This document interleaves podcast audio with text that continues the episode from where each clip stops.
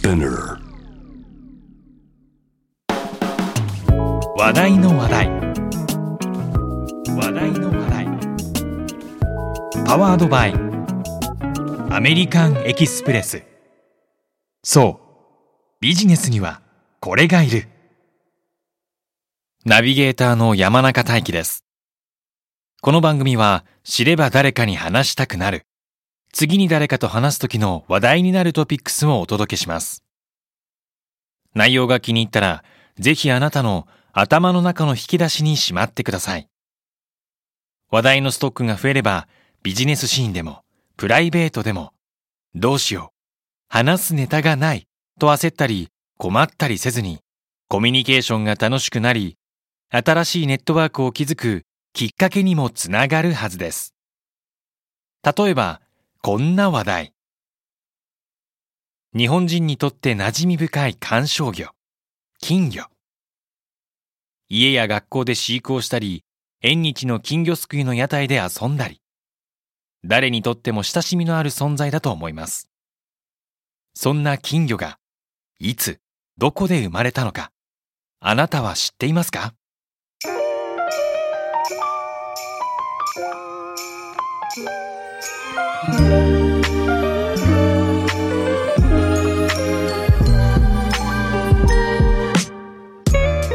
金魚はおよそ1700年前の中国で生まれました。どんなきっかけで日本に渡り生活に馴染んだのか。まずは金魚のルーツと日本に来るまでの物語をお話しします。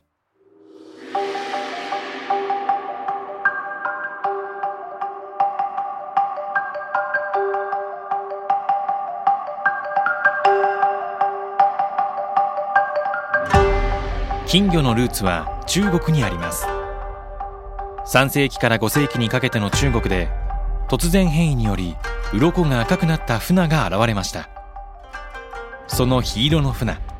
すなわちヒブナこそが金魚の先祖。ヒブナ同士で品種改良を繰り返すうちに私たちがよく知る金魚の原種が完成したと言われています。そんな金魚はいつ中国から日本へやってきたのでしょうか。さまざまな見解があるものの1502年室町時代の頃大阪の堺市や長崎の港町を経て日本に渡ったという説が有力です。日本に初めて来たのは和風の金と書いて和金と呼ばれる朱色で体の形は船に近い種類の金魚でした。当初は黄金魚などの名前で呼ばれていましたがやがて今と同じ金魚の名前で定着するように。当時希少な観賞魚であった金魚の飼育はもちろん裕福な階級の人だけに許された特別な娯楽。一般庶民が金魚の美しさを知るようになるのは江戸時代まで時が進んでからのことです。江戸時代の中期。大きな戦もなく経済が回り暮らしも豊かになったことで芸術をたしなみたい贅沢をしてみたいという気持ちが江戸庶民の人々の心に芽生えてきます。その気持ちを満たす格好の存在となったのが金魚でした。江戸の人々は金魚の物珍しさ可愛らしさに夢中になりさまざまな文化で金魚という存在を楽しむようになります。例えばガラスでできた小さな丸い水槽金魚玉。涼しげに金魚を鑑賞するためのアイテムとして人気を博します。歌川国吉歌川国貞をはじめとする浮世絵の名手たちは金魚を美人化したユーモラスな錦絵の数々を描きました。金魚が登場する俳句。川柳といった文芸作品も多く残されるなど江戸時代の文化を華やかに彩ったのです。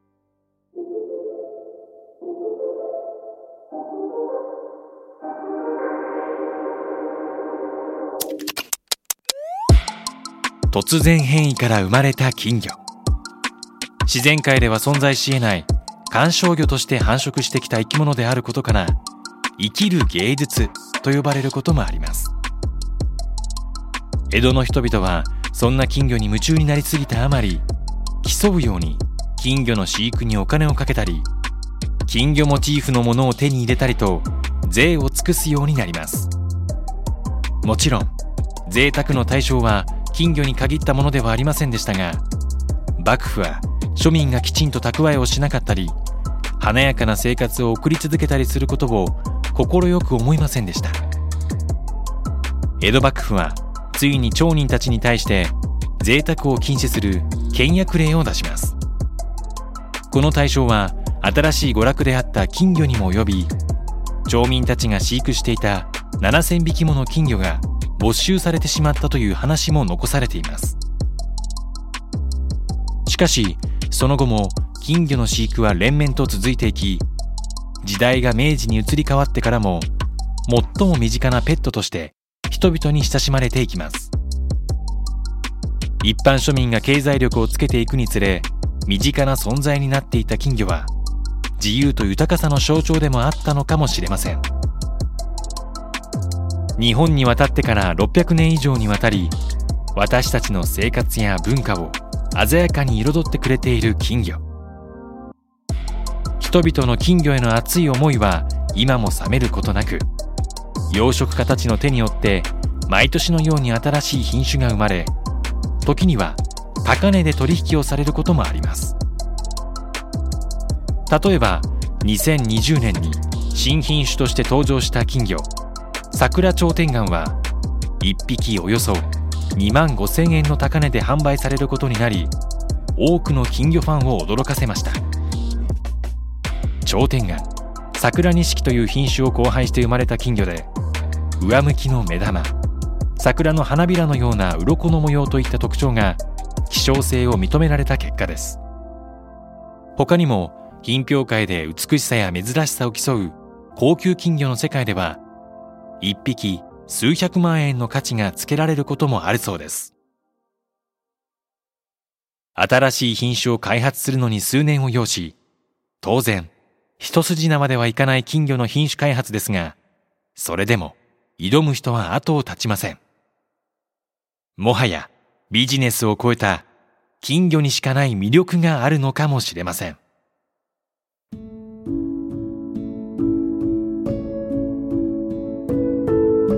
江戸時代の頃から金魚の繁殖は一つのビジネスとして成立していました。そのビジネスは町とそこで暮らす人々の大きな支えになることもありました。金魚のビジネスの歴史についてもう少し掘り下げてみましょう。日本の金魚三大生産地は東京の江戸川愛知の弥富そして奈良の大和郡山です。中でも歴史が古いのは大和郡山。2019年の年間の金魚生産量はおよそ5400万匹にも上るといいます。大和郡山での金魚の養殖が始まったのは江戸時代。1724年甲府藩の藩主だった柳沢義里が国替えで大和郡山の初代藩主になったことがその始まりです。柳沢義里は元来金魚好きで甲府からやってくる際に金魚を持参していました。彼の家臣たちがその金魚の世話をするうちに藩のうちで金魚を育てる武士が増えいつしか金魚の養殖は商売として成り立つように。藩士たちの内職として栄えたのです。柳沢家は城内に養魚場を作ったり金魚の繁殖や研究の援助をしたりと藩士たちの副業に理解を示し支え続けたといいます。さらに大和郡山の気候が温暖であったこと。もともと農業が盛んだったため金魚を育てるのにぴったりなため池がたくさんあったこと。川が多く水に恵まれた土地であるなど金魚の飼育に適した条件が揃っていたことも功を奏し金魚の繁殖はいつしか地元の経済を支える一大産業にまで成長していくのです。江戸時代の終盤に差し掛かるにつれて大和郡山藩の財政は厳しくなるものの金魚の養殖による収入のおかげで何とか持ちこたえることができていました。やがて江戸幕府が倒れ迎えた明治維新。大和郡山の多くの藩士たちは職を失いますがこの時代の荒波をくぐり抜ける助けとなったのが藩士たちが根気強く続けていた金魚の繁殖だったのです。それまで副業として機能していた養殖を本業へと切り替えることで大和郡山は厳しい財政状況を乗り越えることができました。文明開化以降金魚をペットとして飼う習慣は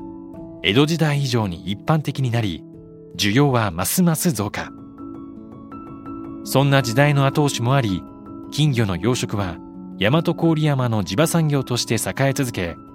今でも日本有数の金魚の名産地として名を馳せています。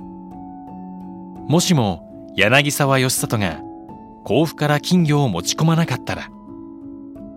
藩士たちの副業を藩主たちが認めず養殖が淘汰されていたら小さな金魚が町やそこに暮らす人々の運命を大きく変えることもあるのです。千年以上前に突然変異によりこの世に誕生した金魚。物珍しさ土地柄を生かした商売。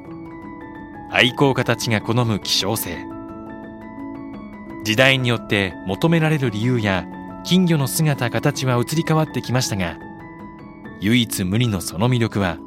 これからも決して変わらないことでしょう。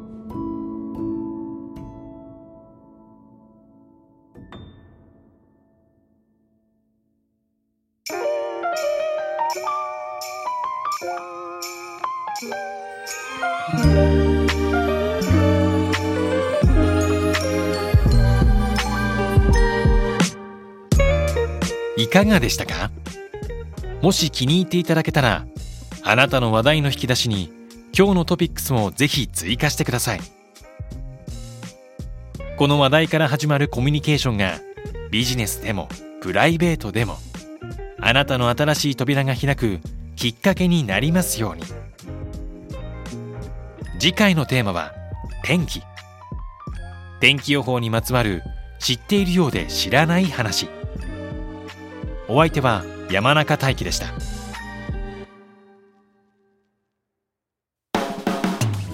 話題の話題。話題の話題。パワードバイアメリカンエキスプレス。